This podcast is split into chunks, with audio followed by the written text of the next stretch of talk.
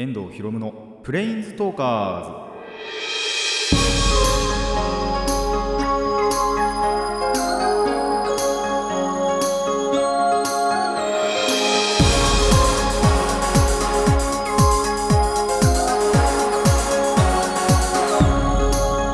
ラジオの前の皆さんこんにちは。遠藤博夢のプレインズトーカーズ。パーソナリティの遠藤博夢です。この番組はマジック・ザ・ギャザリングのプレインズウォーカーたちがさまざまな世界へ旅できるかごとくさまざまな話をしようという番組です。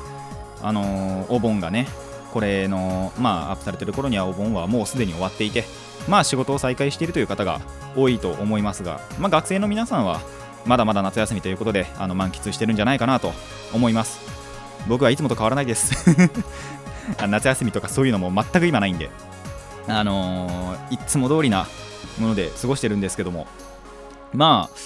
一応このお盆過ぎたあたりちょっとその曇りになる日とかが増えてきて若干前よりは過ごしやすくなったんじゃないかなって、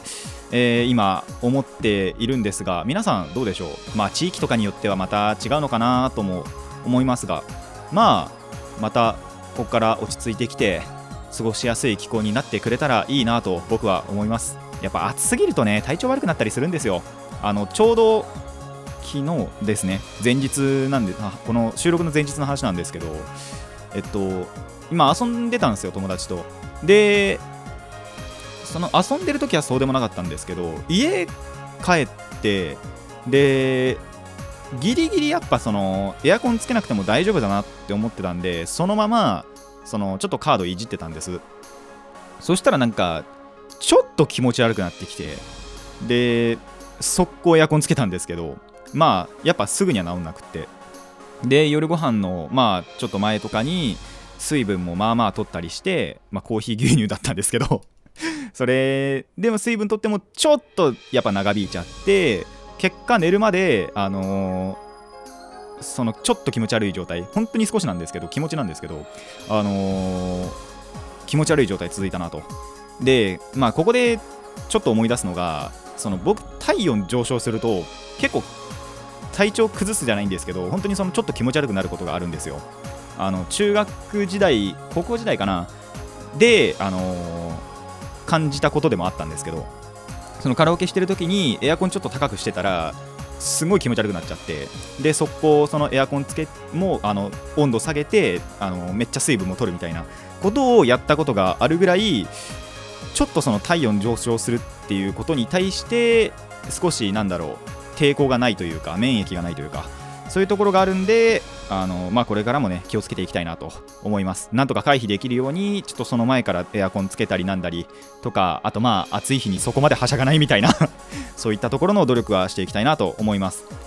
皆さんももしかしまあそうそう同じ体質な人そこまでいないと思うんですけどまあ自分のなんだろうベストコンディションというかそういうのを保てる、えー努力ではないですけどまあ環境の整備というのを、えーしてみるといいんじゃないかなと思います。ぜひぜひやってみてください。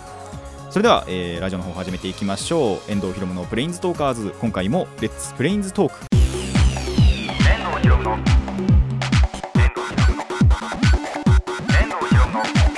レインズトーカーズ。改めましてこんにちは遠藤ひろむです。あのーまあその曇ってきたっていうかちょっとオープニングトークでちらって言ってあのーまあ少し前よりは気温が落ち着いてきたっていうことであのー前にちらっと話したプリキュアのスタンプラリー全国のローソンでやってるんですけどもこれやりに行こうって思ってで自転車をちょっと走らせたわけですよ。でちょっとスタンプラリーの話から外れるとその回ろうって思ってた時に自転車をまあ使ってたんですけど横にまあこうバスが通ったわけですね。その時ふって頭に浮かんだのがそういえば最近バス旅っていうのをしてないなって思って。それこそ電車使ったりとかはまあまあありますしこの収録場でも電車で来てるんで。で、まあ、自転車はおそらくこれを長く聞いてくださってる方は分かると思うんですけどあのよく自転車でね結構いろんなとこ行って何十キロ走ったりっていうこともやったことあるんですよ。ただバス旅ってほとんどやったことなくってそれこそ多分一番長くなんだろうそのバス使ったのってえっと中学ぐらいなんじゃないかなっていう。でそれどこ行ったかっていうとしかも部活で秦野駅から平塚の総合体育館かな？確か。に行くバスがおそらく自分の中で最長なのかなっていうのをちょっと記憶を探ってやってみたわけですよ。でそれもまあそういう旅っていうか旅行とかそういう目的じゃないんでそういえばバスを使ってそのどっかに行きたいなっていうのをやったことがないなっていうのをふっと頭でその気づいたわけですね。なんでちょっとそのバス旅をしたくなってきたなという衝動に今駆られています。で本当はあ本当はっていうかやっぱそのやるからにはその目的をちょっと一個定めてこれのためにバスを使おうみたいなことを今考えてはいるんですけどそのそこで本当はこの収録の後にあのちょうどやっぱ電車とかも使ってて秦野駅を通るんでその秦野駅で降りてその秦野駅からそのバスを使ってどっか行こうというのを思ってたんですけどもあのー目的地がですねまあそので目的地をカードショップに定めたんですよやっぱり。まあそれぐらいしかやることないなみたいな。そこでなんだろうただ自然を見に行くとかでもちょっとなってそれでもまあまあいいんですけどそれするぐらいだったらやっぱカードショップ行こうかなって思っててカードショップいろいろそのバスで行けるようなところ検索してみたところまず目的地が定休日だったり あと回転が遅いえっとカードショップとかもあるんですよ。まあなんならそっちはあの小田原まで行かなきゃいけないんですけど小田原からさらにバスでっていうのをやんなきゃいけないんですけどあのー定休日だったり回転が遅かったりというのがあってさすがにこの収録日ではやらないかなということが一応決まりました。なんで本当に時間とお金でにあの相談してただいつかはやっぱやりたいかなと。で今のところ考えてるのはなんで平塚よりは小田原かなと。一回その電車で小田原まで行ってその小田原からちょっとバス乗ってただそれがどれぐらいかかるかちょっとまだそこまではあのー検索してないんですよね。目的地。で1個そのカードショップそれこそバスで行ってった方がいいんだろうなっていうあのカードショップ1個だけ見つけて。でなんならその近くをねお盆の時に通りかかってたらしいんでで最近知ったんですよそれなんだろう行った後に。なんでちょっと今後悔してるなというところではあります。まあ本当に時間とお金というか余ってたらそこと相談してちょっとそこ行ってみようかなと。ちょやっぱ気になるんですよね。あの新しくできたわけじゃないと思うんですよ。ただ単にあのあこんなところにあったんだっていうので興味があって内装とかも見てみるとわりかし興味深いなと。いうところなんでえっ、とまあいつか行ってみたいなと思います。えっ、と具体的な名前を言うと小田原にあるカードショップアイランド。でこれがダイナシティの近くにあるらしいんですよどうも。まあ小田原の人しか分かんないかなっていう感じなんですけど小田原にダイナシティ伊東洋華堂とダイナシティってまあちょっと併設っていうか近くにあるショッピングモールが2つありましてその近くにさらにカードショップもあるというのをついそれこそ前日に この収録日の前日に知ってちょっとそこ行ってみようかなと思っています。一番は車で行くのが早いです。ただちょっとバスを使いたいなっていうのがやっぱりあるんで、えーなんとかねその小田原からさらにバスを使うというのを、えーいつかやってみたいなと思っております。もちろん、えーやったらあのカードショップとかのレビューとかとともにここでお話しすると思います。それまでお待ちください。ということで、え最初のお話いきましょう。最初のお話こちらです。映画の話。ということで、あのーこれお盆の時の話ではあるんですけどもお盆の、まあ、やっぱ休みなんで家族がまあ揃うわけですよ。休日に。休日っていうかまあ平日祝日だったかなその日は。にまあ揃ったわけですよ。まあ弟ちょっと遊びに行っちゃったんで弟はいなかったんですけどお父さんとお母さんと僕と妹で。で、えー映画を見に行きました。家族で行くのってやっぱ久しぶりじゃないかなって思います。なかなか映画行くってなるとやっぱり友達同士で行ったりとかあとまあ一人で行くっていう時もあったぐらいなんで本当に家族で一緒に行くのって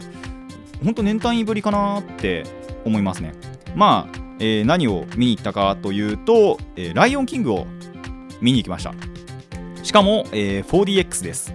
これ 4DX 何かっていうとなんだろうなあの水しぶき飛んできたりとかあとカメラの視点によってその座席が動いたりだとかなんなんだろうあのディズニーとか USJ とかのアトラクションに近い映画だなっていうそんな感じのものです。まあなんだろうその映画に実際に入ってるかのようにで座席移動したりあの動いたりだとかその匂いが漂ってきたりだとかで水しぶき飛んできたりだとかっていうのがあるのが 4DX です。まあこれがある劇場って結構限られるんじゃないかなと思います。でこれライオンキング見に行ったのがそのダイナシティのところにある東宝シネマズだったんですよ。やっちあ違うあコロナだ。最初ダイナシティのその東宝行こうって言ったら席が結構バラバラになっちゃってじゃあコロナに行こうかって言ってあの小田原のコロナワールドので 4DX の劇場でちょうどいい時間帯のがあったんでじゃあそこにしようって言って、えー、見に行ってきました。まあライオンキングそれこそあのー、過去にだいぶ僕生まれたぐらいの時ですかね。ちょっとわかんないんですけどアニメーションの方であってでそれが CG でで本当にその生の動物が 喋ってるみたいな感じでリメイクされてるっていうのが今回のこの「ライオンキング」なわけなんですけどまあこれは別にネタバレっていうか言ってもいいかなあらすじは。あのー、まあシンバっていうね。お父さんが王様なんですよねその動物の。本当にライオンキングなんですよ。のシンバがそのおじお父さんの弟に、まあ、殺されるんですよね。であのー、本当は事故なんで事故っていうかまあおじが殺したんですけどそれを自分のせいだと思い込まされてしまうわけですよ。であのー、故郷を離れてでそこで出会ったあなんだろうミーアキャットかな？あのティモンとプンバイノシシとミーアキャットっぽいやつに、まあ、過去は捨てちまえと言われて、あのー、過去も捨ててそのまま成長していくと。でそしたら幼なじみがそのシンバのところにやってきて現状その叔父に王国が乗っ取られてしかもその叔父がハイエナとつるんでるっていうことで、あのー、国っていうかそのふるさとがちょっと壊滅的だというのを聞いてでさらにねそこでは本当は一回その突っぱねてもう関係ねえんだと言うんですけど自分の中にお父さんがちゃんと生きてるっていうことをまああることきっかけで知ってで故郷へ帰って叔父と決着をつけるとでしかもその王子はハイエナに食われちゃう。最後はあの裏切ろうとしてたんでハイエナさえも。そしたらそのハイエナにそれ知られちゃってまあ最後はその王子がハイエナに食われてしまうっていう。まあすごいストーリーとしてもしっかりしてる。あのー、僕ほぼほぼ初めて初見なんですけど。そんな、えー、感じのまあ本当に動物が織りなすなんだろう。絆の物語っていうのかな。親子愛の物語っていうのかな。とあと成長の物語だなと、えー、思います。で僕実は「ライオンキング」って過去に劇団四季のを見たことが確かあってまあ式なのかどうかちょっと覚えてないんですけど「ライオンキング」やってるの式ぐらいかなやっぱり。で見たことあるんですよ実は。ただあまりにも小さくてその時。ほとんど覚えてないんですよね。それこそ小学校入る前ぐらいじゃないかなっていうぐらいの時に1回見てるんですけどまあ全く覚えてなかったんでほぼ初見だなと。いう感じで見てもやっぱしっかりよく作り込まれてたなって思います。で何がいいかってやっぱりその本物の動物が喋ってしかも歌うシーンがあるんですよね。それが面白いなってやっぱり。その生の動物がそのまま喋ってるように見えるのって僕結構好きなんで。やっぱそのアニメ的になんだろうちょっと擬人化されたような人物とか、まあ、動物が喋るのってまあそれ当たり前だなっていう感じはするんですけどその生の動物が喋ってるように見えるっていうのがやっぱここ重要だなって思ってそれ結構好きだなって思うんでそういうところがやっぱいいなって思うのとやっぱ自然の描写とかもねその結構生の自然みたいなところがある。まあやっぱ全体的にそういう実写化みたいな半分ね半分実写化みたいなところがあるんでそういったところがあの自然の描写とかも合わせていいなと思いました。でやっぱその最後おじとねシンバあの決着主人公のシンバが決着をつけるっていうことで迫力のね戦闘シーンがあるわけですよ。まあそれ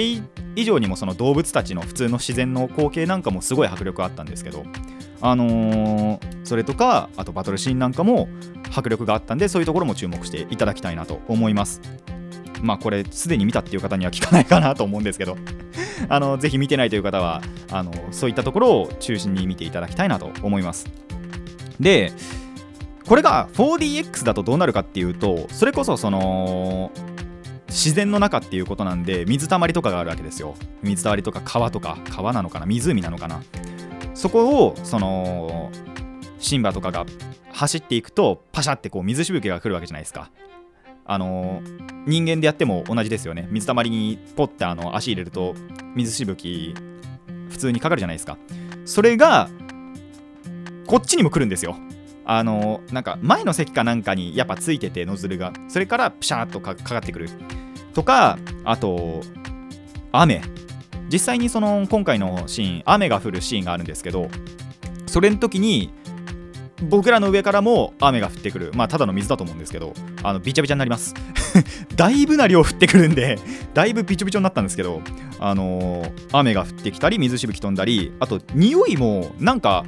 そういう自然の匂いなのかなみたいなのが漂ってきたりあとまあちょっとさっきも言ったんですけどカメラと座席がリンクするんですよ。カメラがこう右の方にななんていうのかな移動していくと僕らの席も右の方にグーってなんだろう傾いたりとかあのなんだろうカメラによってあと主人公目線とかであの下を潜ったりすると座席もちょっと上を向くとかそういう感じのが、えーあります。あととその登場する動物なんかがどこにダメージを受けたか。例えばそのちょっと足つまずいたりとかなんかに引っ掛けたってなるとそのなんだろう足の方向に風かなんかが出るんですよね。でこういうダメージをこうプシュッと受けたよみたいなことを、えー体験できたりします。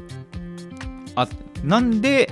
えっ、と本当に実際に自分たちもその映画の中に一緒にいる。でしかもあの 3D メガネもものによっちゃ配られる。今回のこの「ライオンキング」ではそれこそ 3D メガネあったんですけどそのメガネによってしかも動物も浮いて見える。っていうのがあって本当にその臨場感ある。で自分たちも実際にその世界にいるんじゃないかって思わせるのが 4DX だなと。なんであのまあまあおすすめだなっていうそれこそこういう「ライオンキング」みたいなあの作品だとこの 4DX で生きるなって、えー思いました。ただあの値段ちょっと高くなるんでそこの部分だけは、えー気をつけてください。まあやっぱりその純粋に映画を楽しみたいなって思った方は普通の映画ノーマルの映画スクリーンで見ていただいてまあちょっと迫力欲しいなっていうぐらいであれば 3D も確か上映してるんですよね。でさらに臨場感もうマックスの臨場感が欲しいなって方はこの 4DX ちょっと高いんですけど 4DX というので、えー皆様のお好みで選んで見ていただけるといいなと思います。まあここまでちょっとライオンキングのお話を長々としてきたわけですがあのーまあすでに見たという方はそれこそ分かると思いますしまあ別のバージョンで見るとか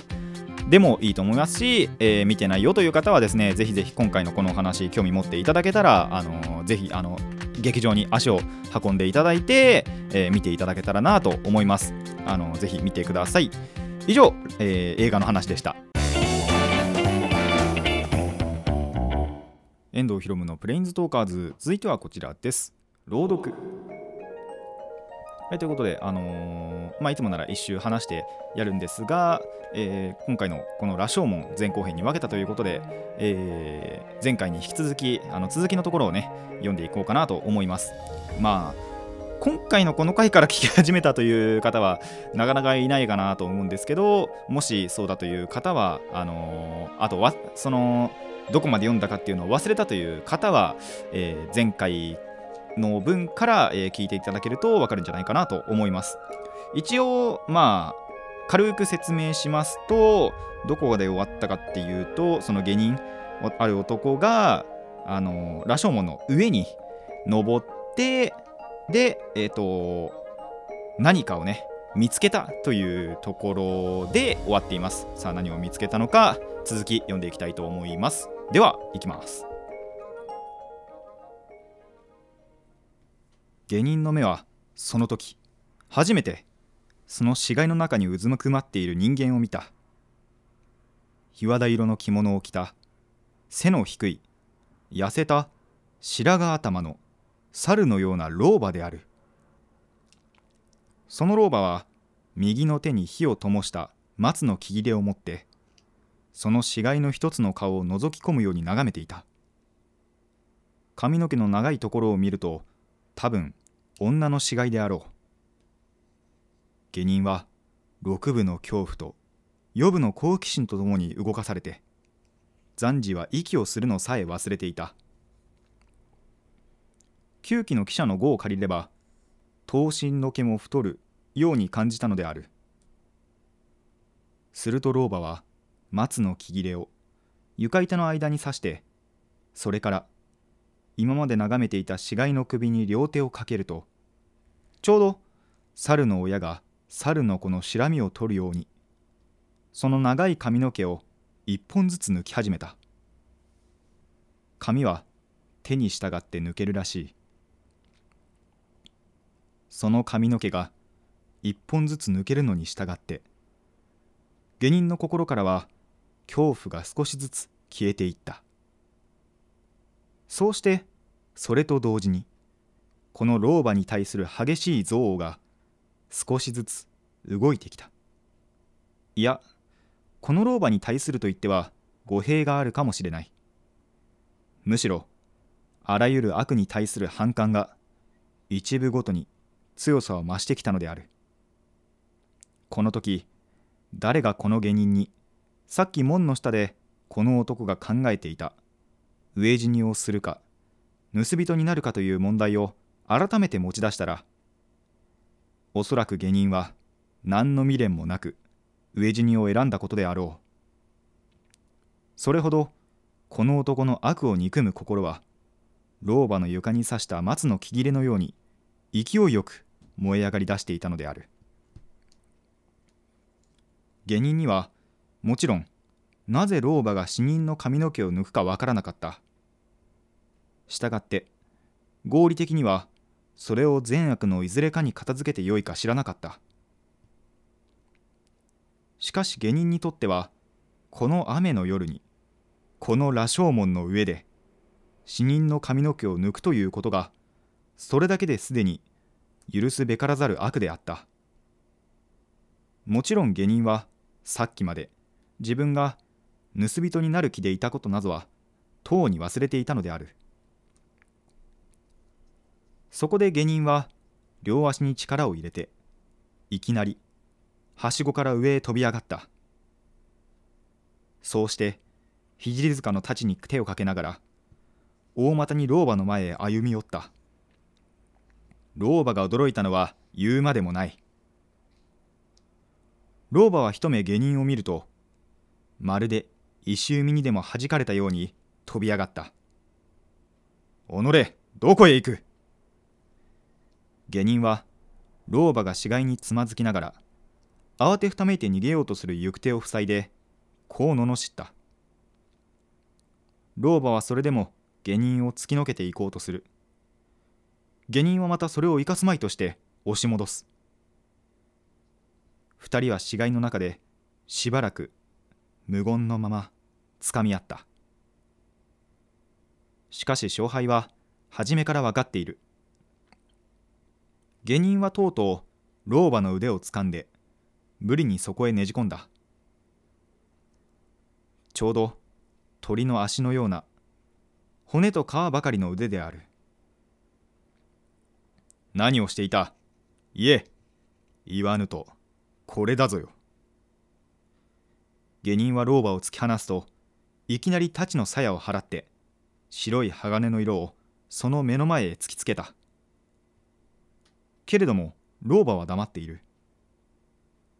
両手をわなわな震わせて肩で息を切りながら目を眼球がまぶたの外へ出そうになるほど見開いて押しのようにしゅうねく黙っている。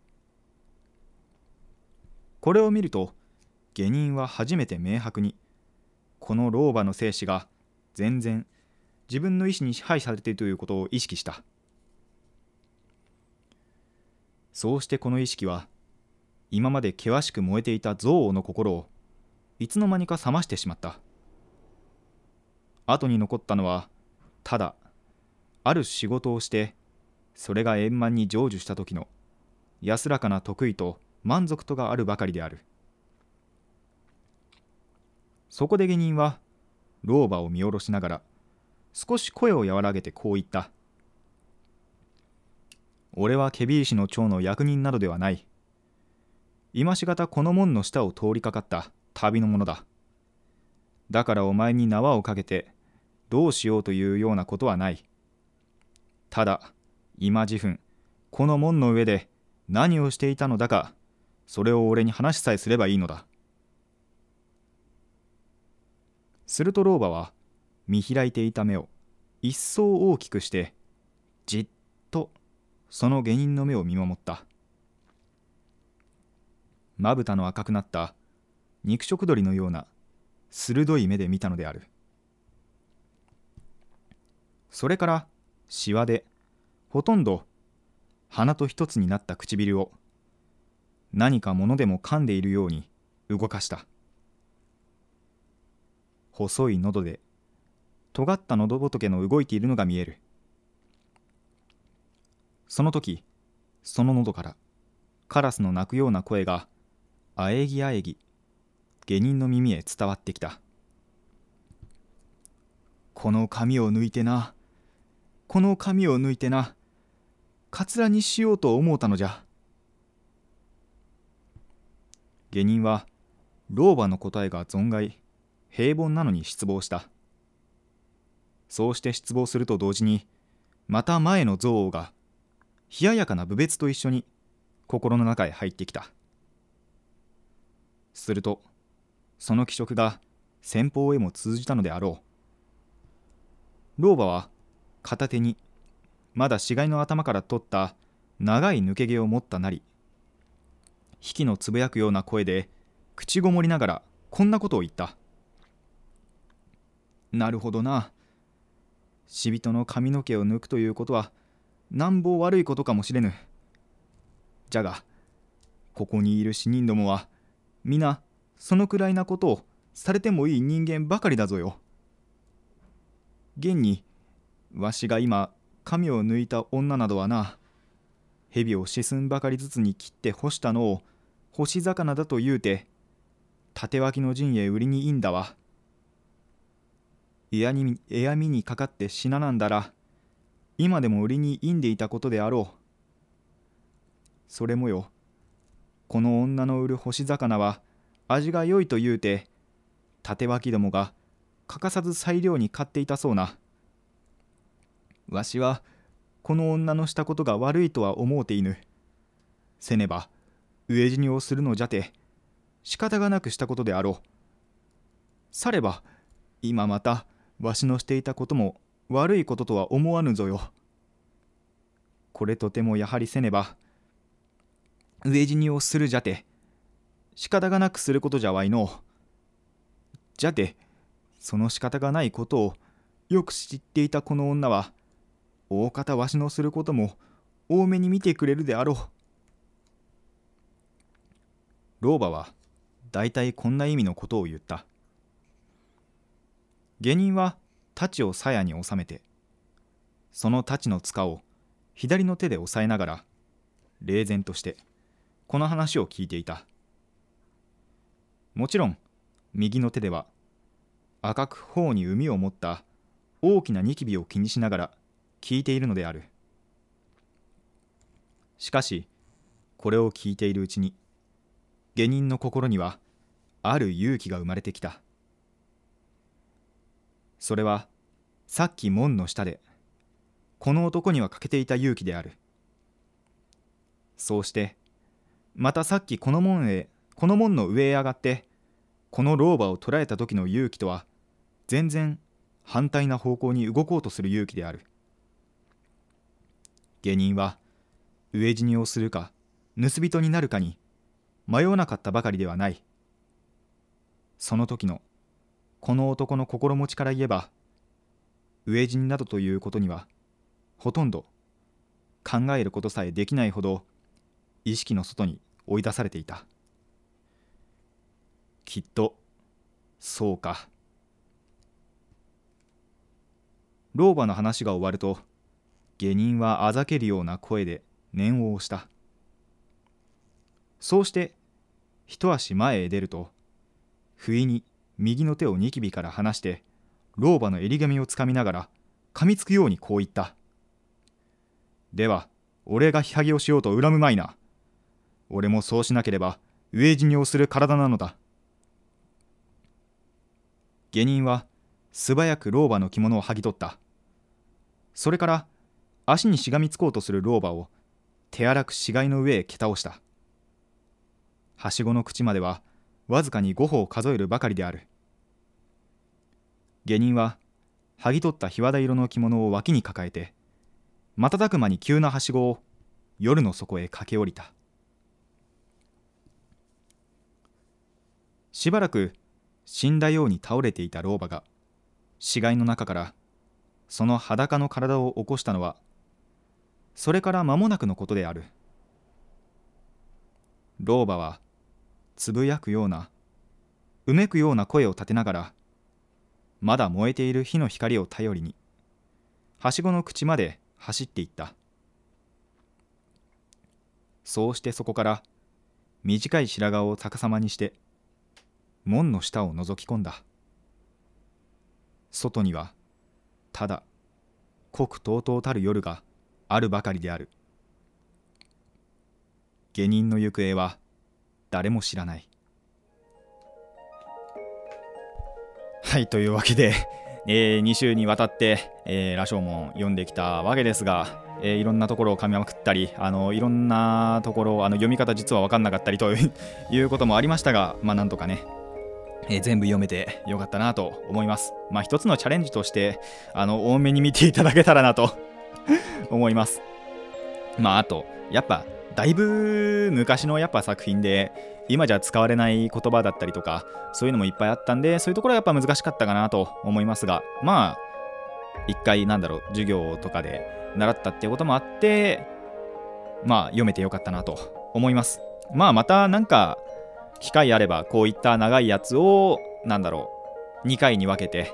えー、お話ししたりするのかなとも思いますがまあその辺未定でまた次回まあ短かったりまたこういう長いのがあの僕の気分か。まあそれかあの毎回言ってますがリクエストを受けたらまあそれを読んでいこうかなと思います。以上朗読でした。